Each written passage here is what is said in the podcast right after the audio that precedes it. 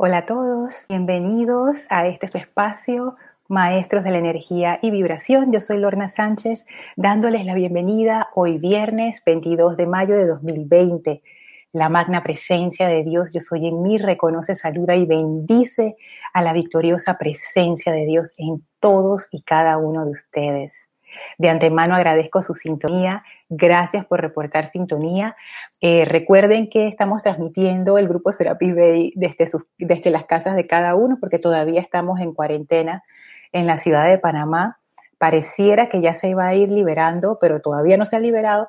Así es que seguimos transmitiendo desde nuestros hogares y por supuesto la calidad del audio y a veces también del video no es la mejor. Pero bueno, aquí estamos. Así es que si detectan cualquier anormalidad en el audio o en el video, pero especialmente en el audio, por favor me lo reportan. Estoy a través de YouTube, por el, eh, perdón, por el chat de YouTube. Me pueden contactar. Eh, recuerden poner su nombre y de dónde nos escriben. También estoy por el chat de Skype. Serapis Bay Radio es nuestro usuario, así es que también me pueden mandar mensajes por allí. Muchas gracias a Juan Carlos Plazas, que reporta sintonía desde Bogotá, hermana República, Flor, la bella Flor desde Puerto Rico, Mavis desde Argentina, bendiciones.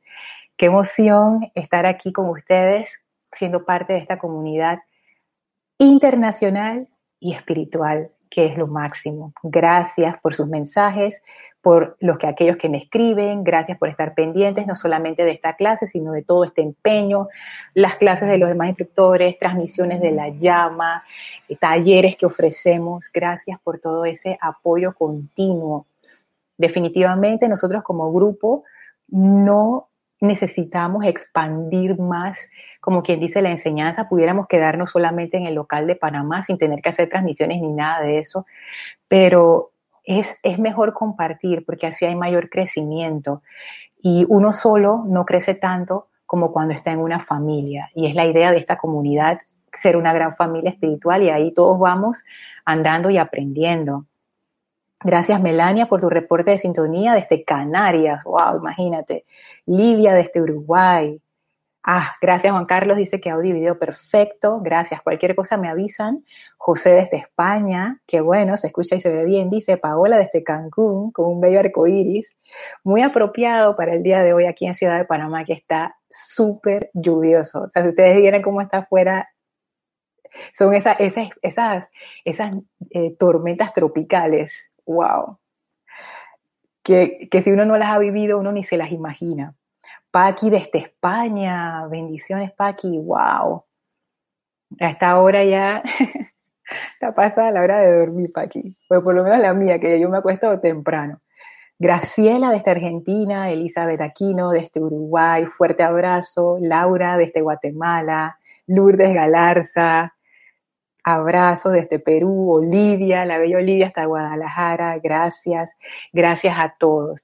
Vamos a iniciar con la visualización que nos conecta con la conciencia del amado Maestro Ascendido Serapis Bey y del amado Maestro Ascendido Hilarión, quienes son los que inspiran estas clases.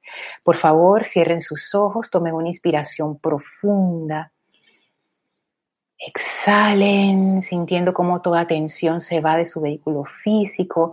Respiren profundamente para ir entrando en ese aquietamiento de la mente, de los sentimientos, del vehículo físico. Sientan cómo va entrando esa paz, esa tranquilidad.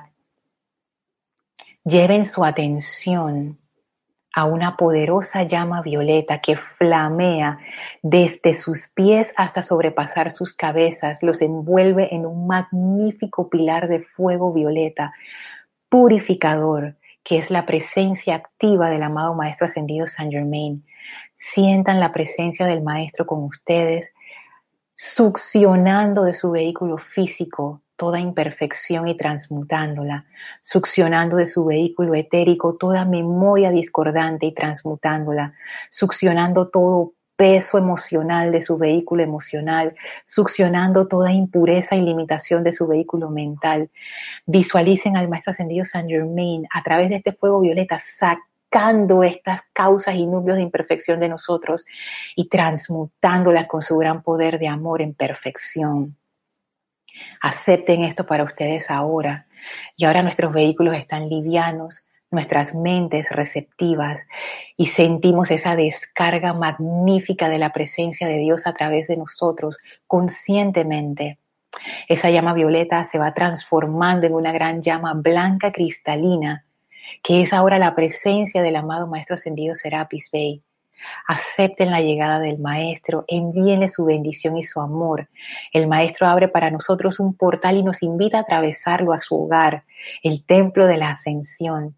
Avancen a través de este portal. Caminen por los jardines, suban las escalinatas y entramos a los templos, primer templo, segundo templo, tercer templo, cuarto templo. Y ahora las puertas del cuarto templo se abren y estamos frente a los grandes portales del quinto templo. Empujen esas puertas gigantes suavemente y entramos al templo circular con el brasero en medio, en donde flamea la llama. Y sale a nuestro encuentro el amado Maestro Ascendido Hilarión, contento de recibirnos una vez más en este santuario. Abrimos nuestra conciencia para recibir la sabiduría del Maestro, y no solamente esa sabiduría, sino su comprensión de la ley, su amor divino invencible, su gran protección divina y su gran fe. Ahora estamos llenos de la radiación del amado Maestro Ascendido Hilarión y vamos a permanecer agradecidamente en este estado de conciencia mientras dura la clase. Tomen una inspiración profunda Exhalen y abran sus ojos. Nuevamente bienvenidos a la clase. Gracias Elma por reportar sintonía. Dios te bendice. Gracias por esa bella bendición. Gracias Tania hasta Argentina, Oscar hasta Perú, Leticia hasta Estados Unidos. Gracias Kira que también ha reportado sintonía por el Skype. Dios te bendice Kira. Gracias por todo lo que haces, por todo. Y gracias a todos ustedes nuevamente por no sé, por llenar mi vida de tanta belleza y de tanto conocimiento y de tanta aventura. A mí me encanta realmente el aspecto este investigativo de la enseñanza. A mí me, me, fascina dedicar tiempo a buscar, a leer, a reflexionar y también a compartir, compartir eso que he reflexionado y que ustedes me compartan de vuelta. Para mí eso es un gran placer y por eso les doy las gracias. Puede que suene egoísta y que gracias por ayudarme, pero en realidad es así. Muchas gracias por ser parte de, de mi sendero. Valentina, hasta España, Dios te bendice, gracias por estar en sintonía. Fíjense que hoy estaba revisando varios temas acerca del cuerpo causal y ese cuerpo causal como diría Elma, es una cajita de Pandora. ¡Wow! Hay tanto que ver allí y cosas que ustedes han ido sacando con las preguntas que hacen. Es que es mucho. Y yo voy a tomar hoy tres puntos que probablemente no lleguemos a verlos los tres, pero por lo menos creo que sí los dos primeros. El primer punto tiene que ver con una pregunta que me hizo Valentina acerca de ese cuerpo causal y su relación con nuestra preparación para ascender. Por ejemplo, que cuando yo ya estoy, ya yo he transmutado, por ejemplo, el, 98% de mi energía, para ponerle un número así, un ejemplo, Jorge, nuestro antiguo jerarca del grupo Serapis Bay, director, él decía, siempre nos, nos, llamaba la atención a esto, él decía, uno siempre puede meter la pata hasta un segundo antes de la ascensión. Y es cierto, si uno se duerme, por muy pro que uno sea, uno puede meter la pata.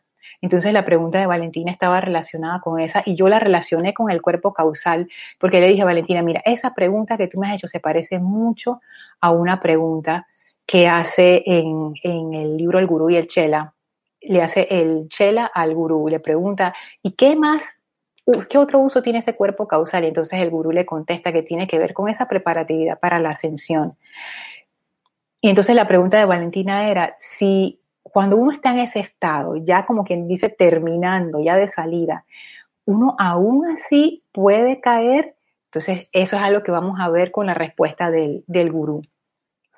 La otra pregunta la hizo Angélica, Angélica Enríquez desde Chillán, Chile, que ya fue como que eh, no me acuerdo si ya habíamos pasado a la mitad de la clase y, de verdad que me dejó pensando y he seguido pensando. Y ella hizo una pregunta acerca del Espíritu Santo y del cuerpo causal. Así que yo me puse a investigar, oye, y descubrí cosas. Entonces quiero compartirlas con ustedes. Las cosas que descubrí yo no puedo decir que las comprendo 100%, quizá ni siquiera 40, ni 20, ni 10. Pero igual las quiero compartir a ver si se nos ocurre algo así en, en comunidad. Y por último, un, uno de esos chats que me manda Elma, que nosotros intercambiamos chats en la semana acerca de la enseñanza y cosas que hemos estado pensando, y me manda este chat que me ha aturdido toda la semana y yo he estado pensando en eso y no puedo dejar de pensar en eso, Elma, mm, acerca del cuerpo causal y la precipitación. Y aunque eso parece algo cortito, cuerpo causal y precipitación, tiene tantas ramificaciones. Elma le sacó como un montón y yo le saqué todavía más. Y yo creo que ese tema lo vamos a ver solito en la próxima clase porque tiene mucho que ver, aunque no lo parezca, con lo que decía el señor Maitreya cuando él explicaba acerca de la caída de la humanidad. Entonces, mm, mm, esto, son estos tesoros que uno encuentra que uno ah, el cuerpo causal lo mencionamos y de repente fue saliendo y se fue multiplicando. Wow. Y una de las preguntas que, yo me, me, hice, pues, es, ¿pero por qué estamos viendo este tema del cuerpo causal? Porque nada es casualidad. ¿Por qué hemos caído en este tema? ¿Por qué el maestro, yo confieso, yo quiero pensar que es el maestro quien dirige estas clases y que dirige las preguntas, nuestras ideas, nuestras reflexiones? ¿Por qué él nos habrá hecho poner la atención en el cuerpo causal, así como que de, la nada. Y fíjense que encontré algo que yo creo que puede aportar a esa respuesta. Hago una pausa para saludar a Alex Vázquez de aquí de Panamá. Hola Alex, bendiciones. Así es que, fíjense, vamos a la página ciento, no, para ver, 46 de este libro, que es una compilación, se llama El Santo Ser Crístico, tiene volumen 1 y 2, este es el volumen 1, y esto, esta, esta compilación es maravillosa.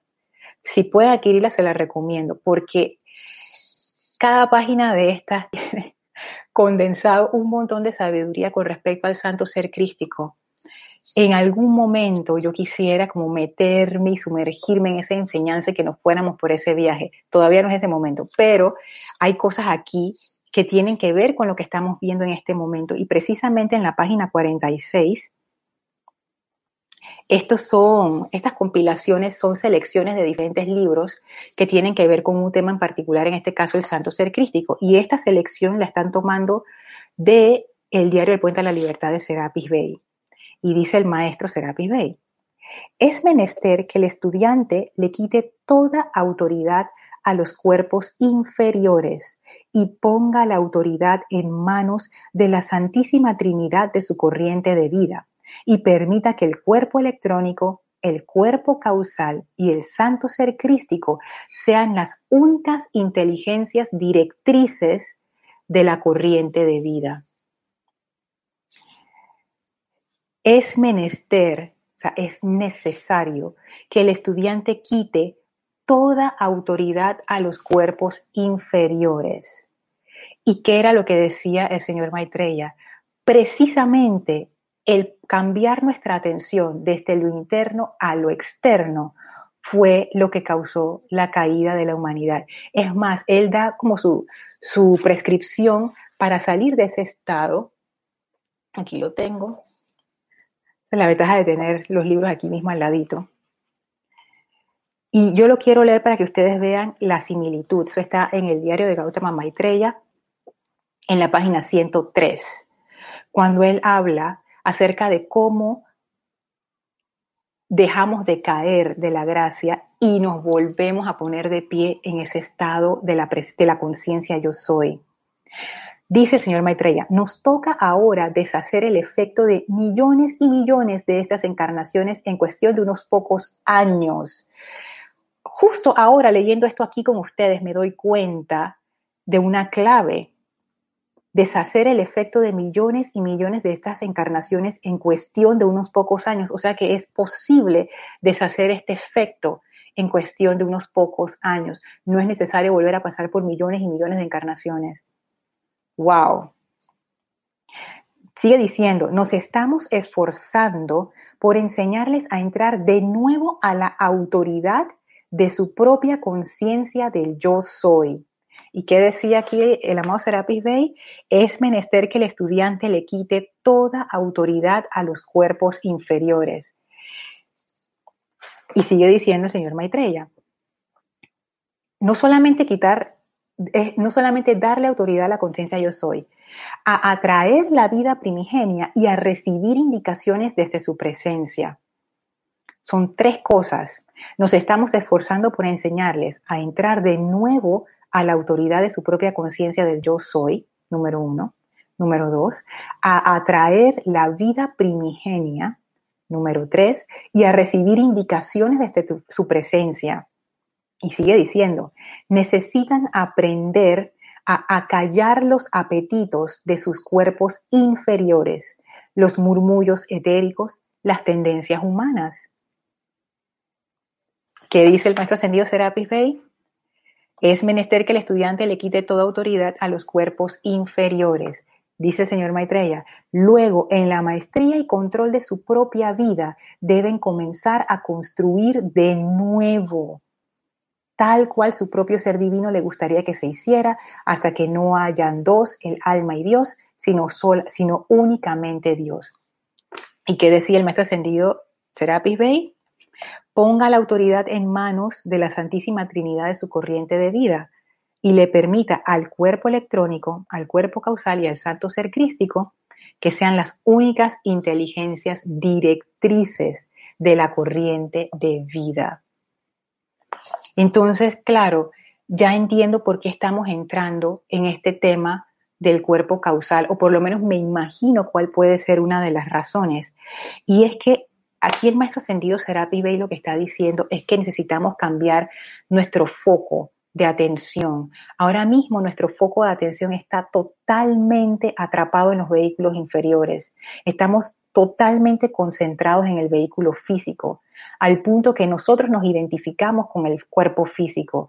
Está totalmente atrapado en la identidad de la personalidad, que son todas nuestras memorias y, eso representa el pasado, que sería el cuerpo etérico.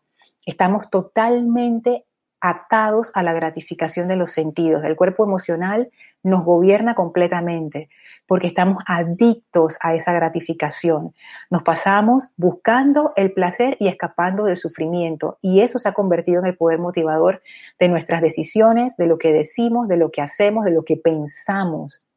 Estamos totalmente atrapados en el intelecto, que el maestro ascendido Saint Germain le dice a eso la actividad externa de la mente. Y es muy interesante porque justo leía en Misterios de Velados que él hacía esa, esa explicación. Él decía el intelecto y entre paréntesis ponía actividad externa de la mente o conciencia sensorial.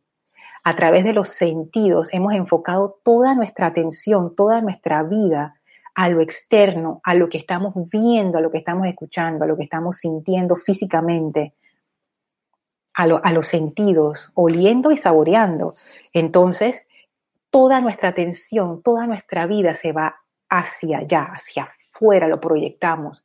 Y lo que el maestro ascendido Serapis Bey está diciendo es, necesitamos hacer un cambio. En vez de proyectar todo hacia afuera, necesitamos volver a reorientarlo hacia adentro, y dar esa autoridad donde corresponde. Necesitamos dejar de, como quien dice, desperdiciar la energía y necesitamos concentrar esa energía para poder asumir de vuelta el control de nuestros vehículos, el control de nuestra energía. Voy a leer un comentario que, está acá. Dice Melania. Ah, ok.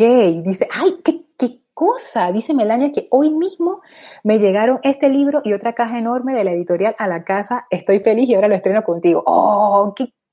¿Viste? Ay, no, es que esto es increíble. No hay coincidencias. Porque yo generalmente es pocas las veces que yo digo, que compren, o, hey, este libro es bueno tenerlo. Son pocas las veces que yo hago esto. Y hoy justo hice eso, y hoy justo a Melania le había llegado. O sea, cosas increíbles. Saludos hasta Mónica, a Uruguay y a Priscila, hasta Brasil. Gracias por estar en sintonía. Saludos y bendiciones. Así es que aquí yo veo que esto realmente se trata de una reorientación, de un cambio de nuestra conciencia, de hacia afuera y el cambio es hacia adentro. Y como dice el señor Maitreya, comenzar a construir de nuevo todo lo que hemos desbaratado y malbaratado y desperdiciado, empezar a recoger esa energía para empezar a tener fuerza, porque para poder transmutar estos hábitos, estas tendencias, necesitamos como cierto empuje, cierto momentum. Y eso es lo que nos da empezar a quitar nuestra atención en lo externo. O sea, no podemos estar al mismo tiempo tratando de quitar nuestra atención de lo externo y dándole la atención al externo. Ven, a lo que me refiero. Hay que tomar una decisión. O le quito la atención del todo o se la dejo. Pero no puedo estar en ese 3 y 2, en ese tira y ala, que uno empieza así, pero lo importante, lo que quiero decir aquí es que uno ha de tomar esa decisión y esa decisión se convierte poco a poco en un momentum, en una fuerza que precisamente tiene que ver con la pregunta que hizo Valentina y que está aquí en la edad dorada. Así es que bueno, esto es con respecto al, al cuerpo causal de por qué creo que estamos viendo eso del cuerpo causal ahora quiero ver, mm, a ver si lo tengo por acá, aquí está.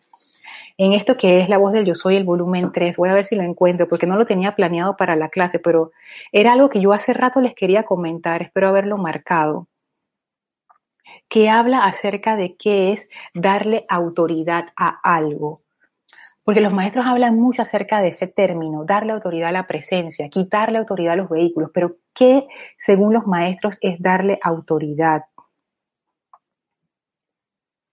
Miren, este, este párrafo es de un discurso de la diosa de la libertad en la página 62 de La voz del yo soy volumen 3, y ella dice así, por consiguiente, amados míos, en todo lo que les toca enfrentar, recuerden que ustedes son la autoridad en su mundo. Ustedes tienen que decidir cómo esta energía de la presencia habrá de actuar a medida que fluye hacia adelante. Intelectualmente podrán desear sobremanera hacer ciertas cosas, pero si su sentimiento no responde a ello, sencillamente el intelecto no podrá actuar. Y yo tomo sus palabras para tratar de entender eso de la autoridad que es cuando ella dice, ustedes Recuerden que ustedes son la autoridad en su mundo. Y después dice, ustedes tienen que decidir cómo esta gran energía de la presencia habrá de actuar a medida que fluye hacia adelante. O sea que la autoridad es ese poder de decisión, decidir cómo va a fluir hacia adelante mi energía, cómo se va a manifestar esa energía. Cuando yo le estoy dando autoridad a los vehículos externos, por ejemplo, le doy autoridad a mi intelecto. ¿Qué, le estoy haciendo? Estoy dejando que sea el intelecto con su montón de programaciones subconscientes el que decide cómo esta gran energía de la presencia habrá de actuar a medida que fluye hacia adelante. Cuando yo le doy autoridad a mi cuerpo emocional, quiere decir que yo estoy dejando que ese cuerpo emocional con todas sus programaciones emocionales rancias y que ya no me sirven de nada, todo ese poco de resentimientos y de odio y de miedo y de cosas raras, Está decidiendo cómo esta gran energía de la presencia habrá de actuar a medida que fluye hacia adelante. Si yo le doy autoridad a mi vehículo etérico, yo estoy dejando que sean mis memorias, mis condicionamientos, mis hábitos los que decidan cómo esta gran energía de la presencia actúa a medida que fluye hacia adelante. Cuando los maestros hablan de darle la autoridad a la presencia, quiere decir que yo entro en, ese, en esa realización en donde yo acepto que yo soy esa presencia. En vez de tres, una sola conciencia. Y ahí realmente yo soy decidiendo cómo esta gran energía de la presencia habrá de actuar a medida que fluye hacia adelante. Esto de darle autoridad a la presencia, yo lo veo como un como una manifestación del aspecto voluntad que está en la llama triple, como, que, que es un aspecto, digamos que divino, que es algo que pertenece a esa parte superior. Realmente nosotros, y esto, esto es una consideración mía, o sea, no quiere decir que sea así, hay muchas formas de ver este tema, pero yo creo que nosotros no tenemos libre albedrío. Nosotros pensamos que sí, pero no. Lo que nosotros estamos es bien programados y condicionados y muchas de nuestras, de nuestros eh, nuestras palabras, nuestros pensamientos, esto es increíble, nuestros pensamientos son cosas subconscientes, son programaciones subconscientes. O sea, que yo ni siquiera comprenda por qué yo pienso ciertas cosas, por qué me gustan ciertas otras. Eso no es libre albedrío, eso es seguir una programación. El aspecto voluntad sí es verdaderamente libre albedrío. Entonces, cuando uno da la autoridad a esa presencia, a esa conciencia, yo soy, o sea, cuando tú asumes tu autoridad verdaderamente, por primera vez uno hace uso de su libre albedrío y uno hace lo que uno desea hacer. ¿Qué quiere decir esto? Que uno no está condicionado por lo externo para hacer lo que uno quiere hacer. Ejemplo, ha llegado a mí una inspiración, de repente me entra en el corazón el deseo de manifestar algo. Esa es mi voluntad y eso es lo que va a hacer. Ya. ¿Qué es lo que hace uno? Ay, pero yo no tengo tiempo, yo no tengo plata, pero ¿quién me va a ayudar? O sea, uno de una vez se va a la limitación, pero yo cómo voy a hacer eso si yo nunca he hecho eso algo así? Te empieza a entrar la pereza, te empieza a entrar la resistencia, te empieza a entrar no sé qué, y ay, el miedo de lo desconocido, y si me tiro o no me tiro. Cuando uno actúa desde la voluntad es muy diferente. Es esa conciencia que yo creo que los maestros trataron de transmitirnos a través de los decretos que cuando tú decretas algo, es como, como las leyes humanas, cuando se, por lo menos en Panamá, cuando se emite un decreto, eso es así. O sea, de ahora en adelante, esto va a ser así.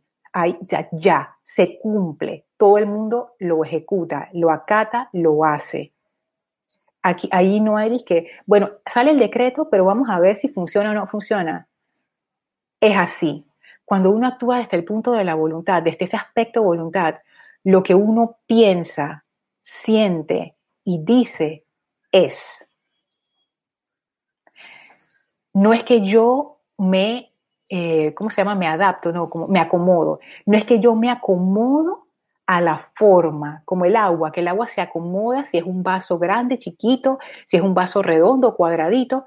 No, es al revés la forma se acomoda a mi voluntad. Total y distinta conciencia.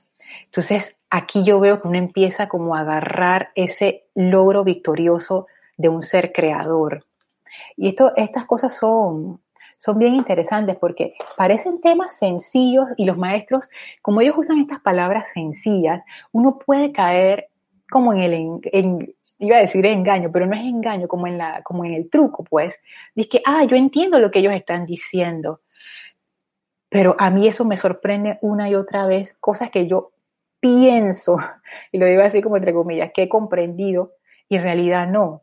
He entendido las palabras, porque son sencillas y tú haces tu, tu, unión lógica y tú dices, ah, sí, lógicamente tiene sentido. Pero de ahí es que uno comprenda verdaderamente esto. Y esta enseñanza tiene varias capas y varios niveles de profundidad. ¡Wow! Es otra cosa.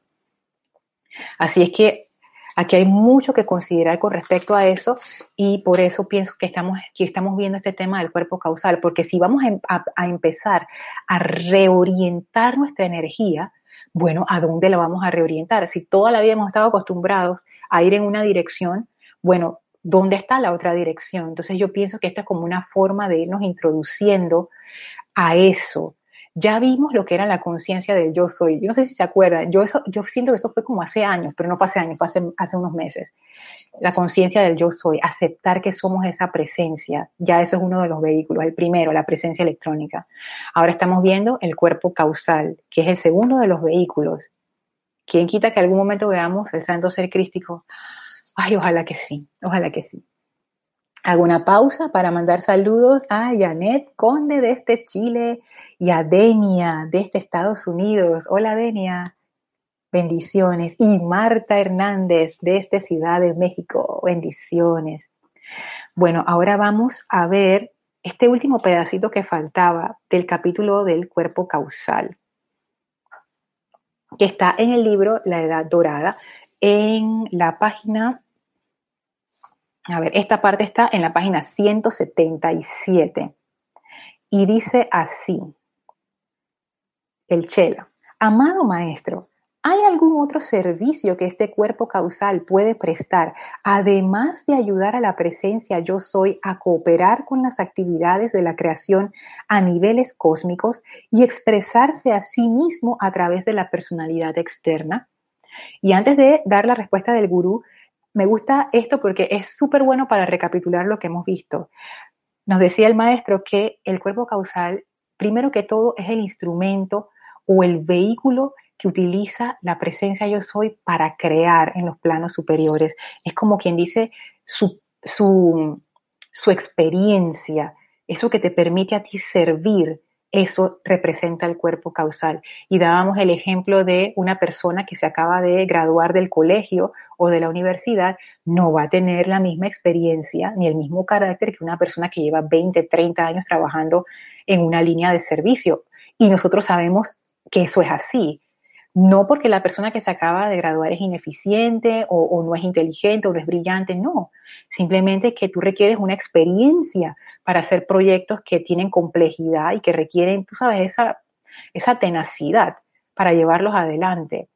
Entonces, los maestros dicen que ese cuerpo causal es como esa experiencia que le permite a la presencia servir a niveles cósmicos en las cosas que ella quiere. Y también ese cuerpo causal que tiene los momentums de bien, o sea que los maestros le dicen a eso la casa del tesoro, eso tú lo puedes descargar a través de tu vida diaria. Y los maestros te dicen, para hacer eso, tú necesitas purificación. Cuanto más tú te purifiques, tanto más se descarga ese cuerpo causal. Y yo soy de la hipótesis de que ese cuerpo causal no es que tú tienes que hacer nada especial para descargarlo. Si no fuera por nuestra interferencia de discordia, él ya se estuviera descargando es imposible que no esté afectándonos el cuerpo causal de una manera u otra. Es imposible. ¿Por qué lo digo? Porque el cuerpo causal es la causa detrás de todas nuestras causas. Por eso tiene ese nombre, porque son las causas de bien y esas causas tienen un efecto. ¿Dónde está ese efecto? Nosotros somos ese efecto. Que con nuestra interferencia no dejamos que ese efecto se manifieste a plenitud, ¿cierto? Pero el efecto está allí sea, no puede no estarlo. Es como lo que les decía acerca de la obediencia entre la forma y, los, y los centros creativos. Una vez que hay una causa, tiene por fuerza que haber un efecto. Si hay una causa, hay un efecto.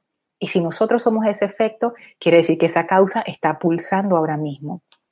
Entonces dice, además de todas estas cosas, hay algo más que haga ese cuerpo, cuerpo causal. Entonces dice el gurú, bendito Chela. Sí, cuando el 51% de la energía de toda la corriente de vida sea calificada con perfección y anclada dentro del cuerpo causal, éste actuará como un magneto, ayudando al individuo a ascender. De este modo se convertirá en la causa de la ascensión, de donde viene su nombre, el cuerpo causal. Qué espectacular. Aquí el maestro nos dice y nos habla de este número que usted lo puede encontrar en otros discursos, está regadito por ahí. En el diario de Serapis Bay también lo pueden encontrar, no recuerdo dónde más, pero está en varias partes.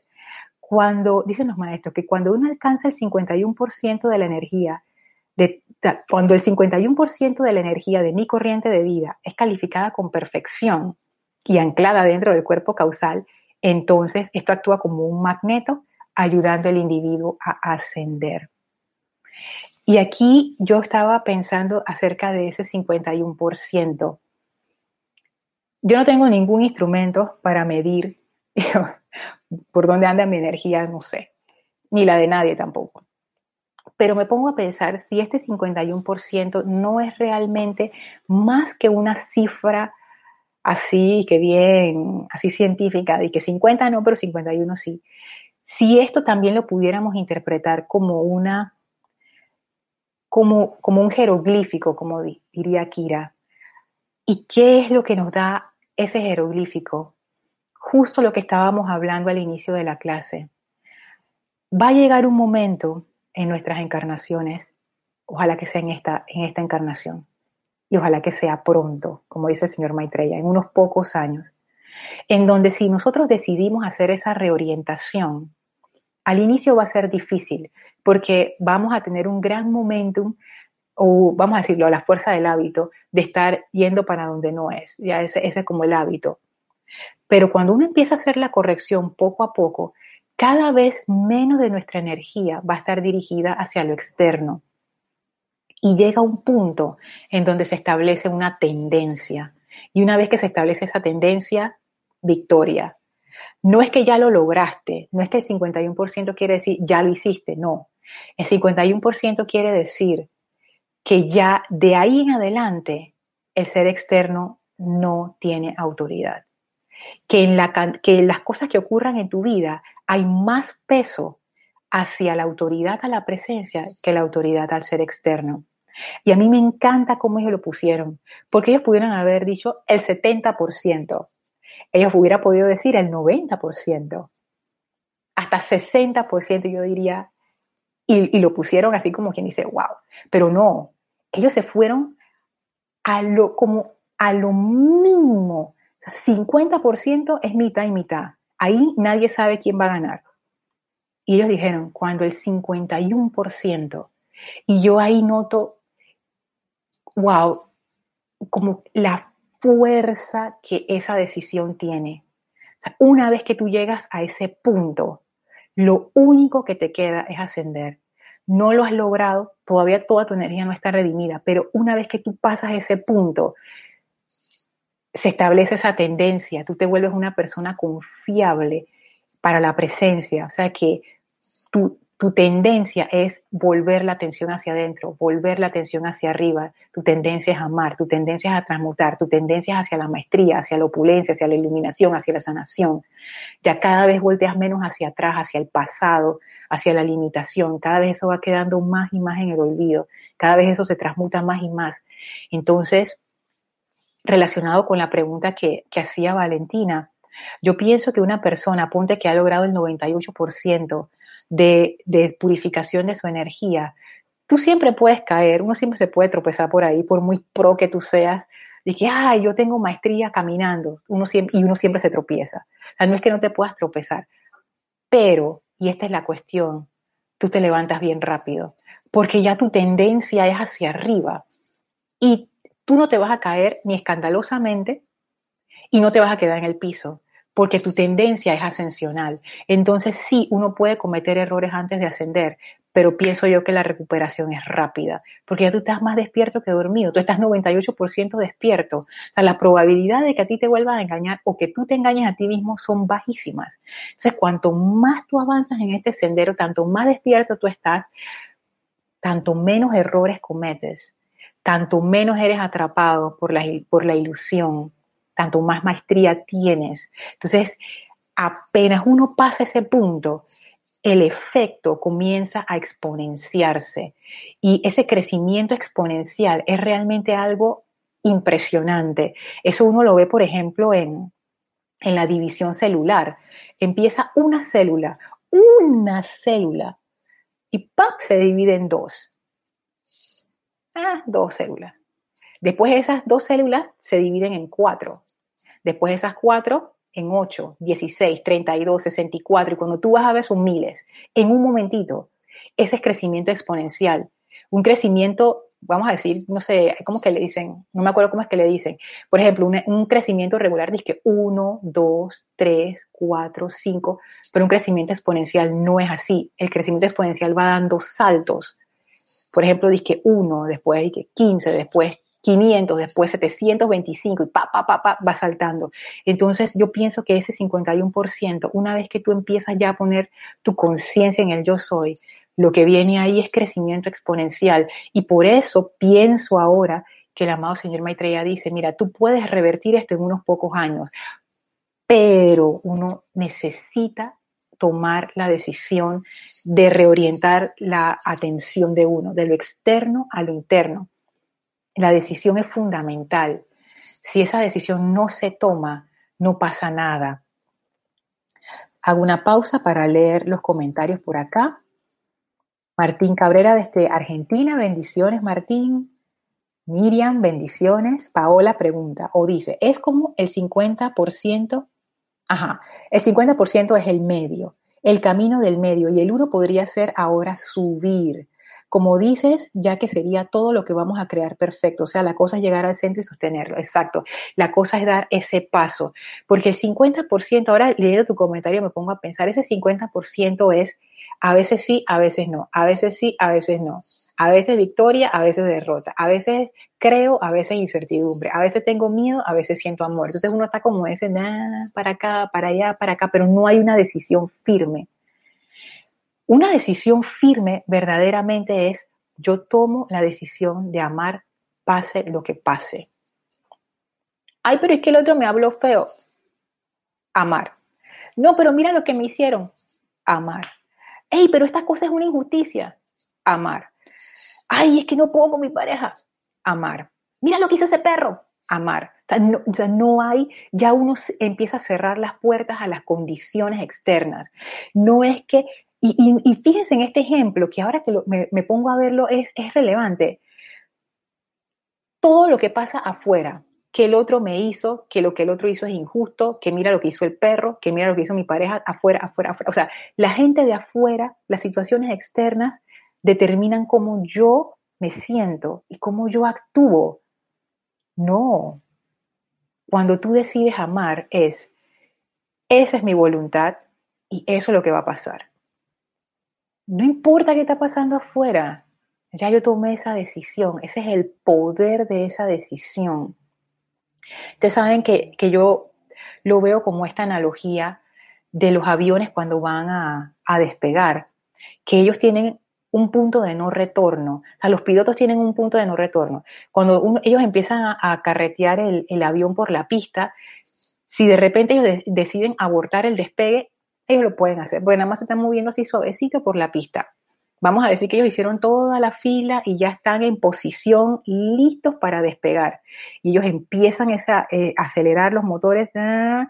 hay un punto en donde ellos pueden decir, si la torre de control les dice, no, no, no, no, aborta despegue, ellos pueden bajar la potencia de los motores, no ha pasado nada, subieron como aceleraron un poquito, pero pueden bajar y no pasa nada. El punto de no retorno es cuando ellos le meten máquina a ese avión. Llega un punto en donde tú no puedes parar, porque si tú paras la potencia del motor, ese avión se viene abajo. O sea, hay un punto en donde tú lo único que puedes hacer es despegar y para mí ese es el 51%.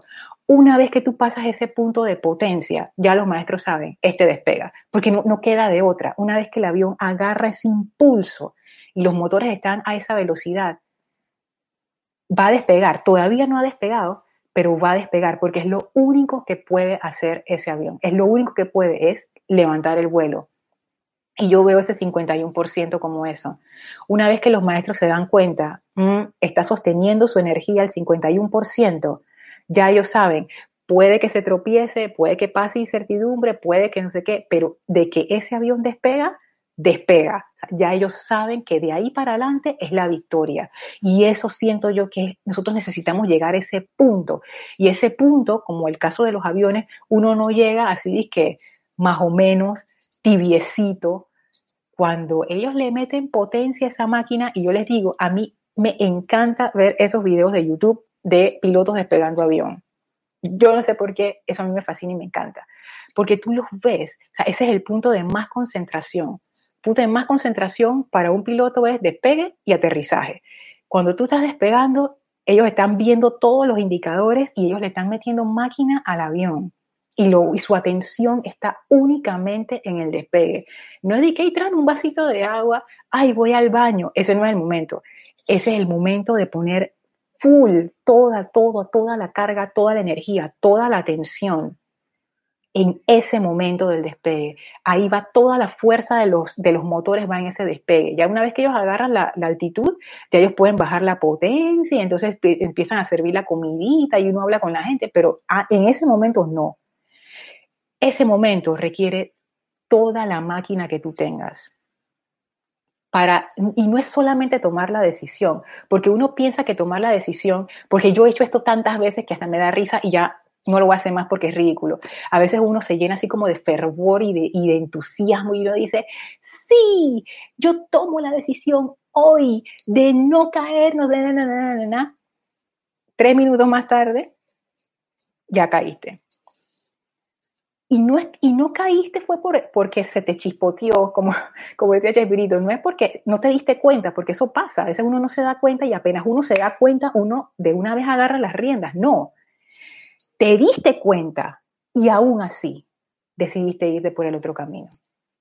Eso me ha pasado tantas veces que ya, o sea, yo me, yo me doy cuenta, eso no es una decisión.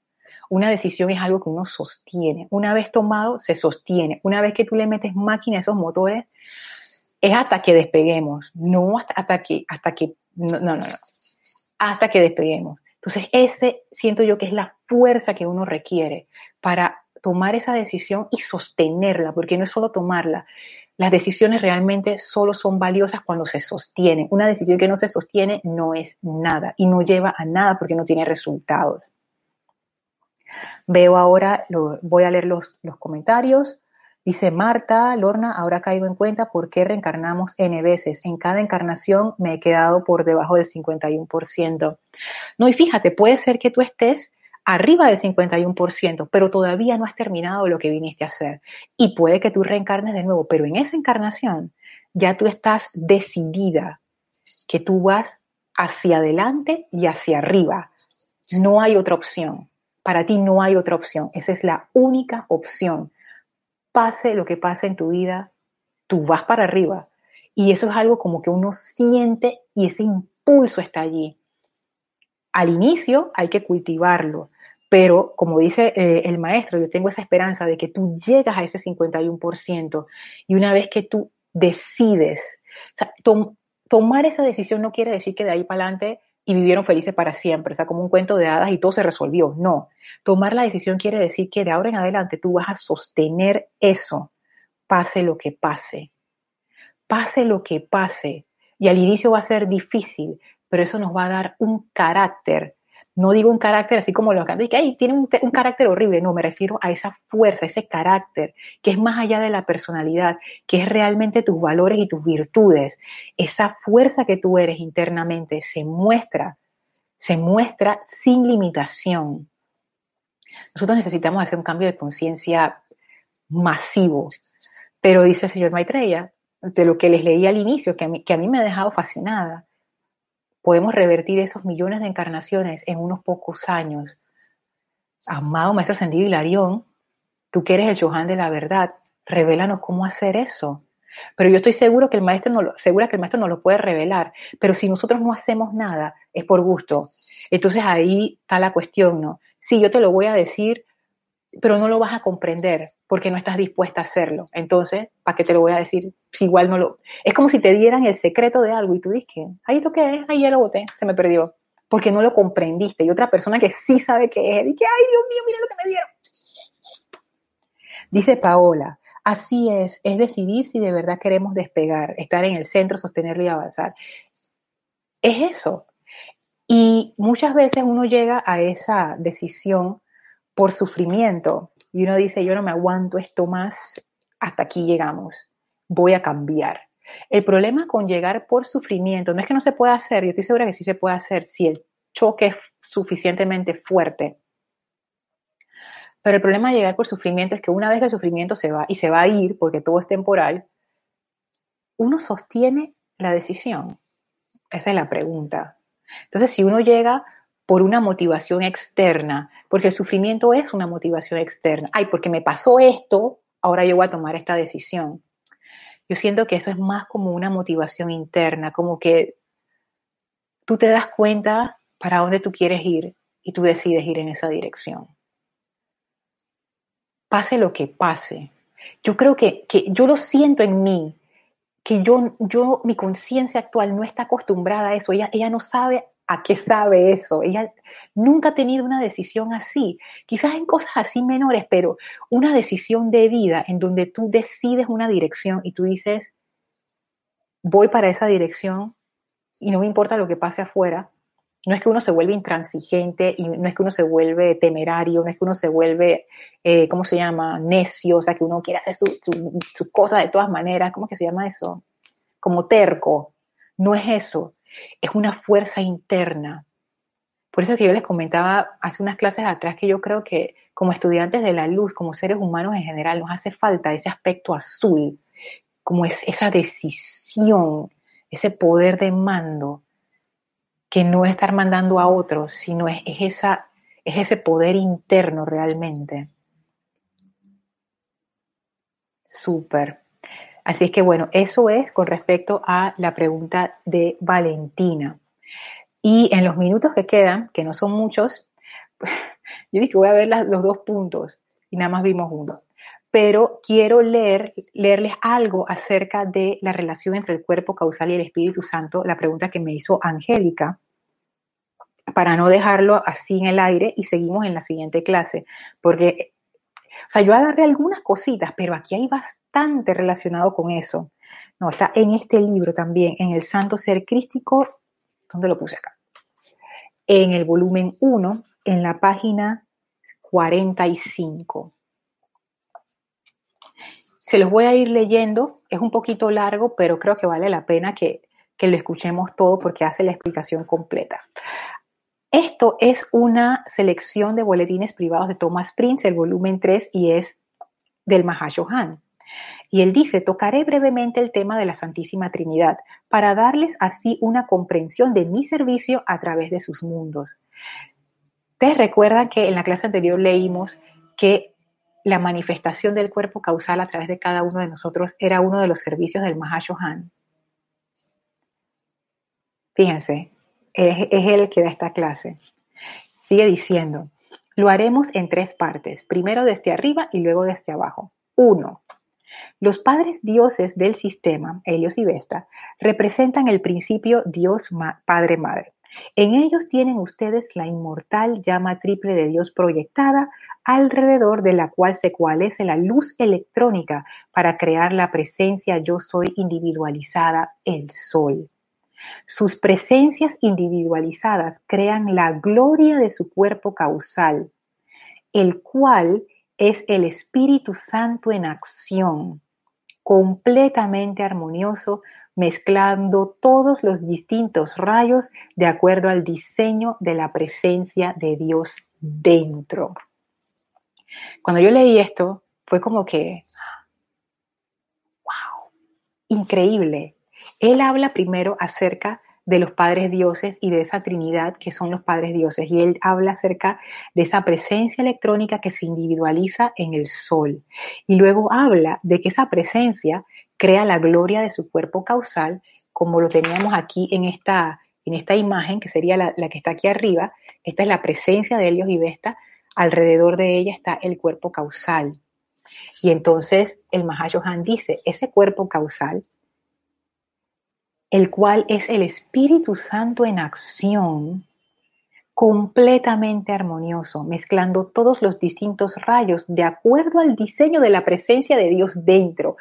Y esto a mí me dejó pensando y lo que se me ocurrió fue que dependiendo de la razón de ser de esa presencia yo soy, así mismo es la manifestación del cuerpo causal, que es algo que habíamos dicho en la otra clase, pero aquí veo como un sustento de, las palabras del maestro para, para ir en esa dirección, que de acuerdo a tu razón de ser, se manifiesta ese cuerpo causal.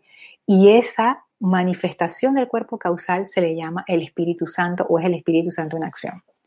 Aquí el Mahashohan da un segundo punto. Dice, en las corrientes de vida que evolucionan sobre la Tierra, la presencia yo soy individualizada, trabajando en conjunto con el libre albedrío de la inteligencia o crea el aura del cuerpo causal el cual también representa al Espíritu Santo. Primero, los padres dioses que dieron alumbramiento. Segundo, al Hijo, su propia presencia yo soy.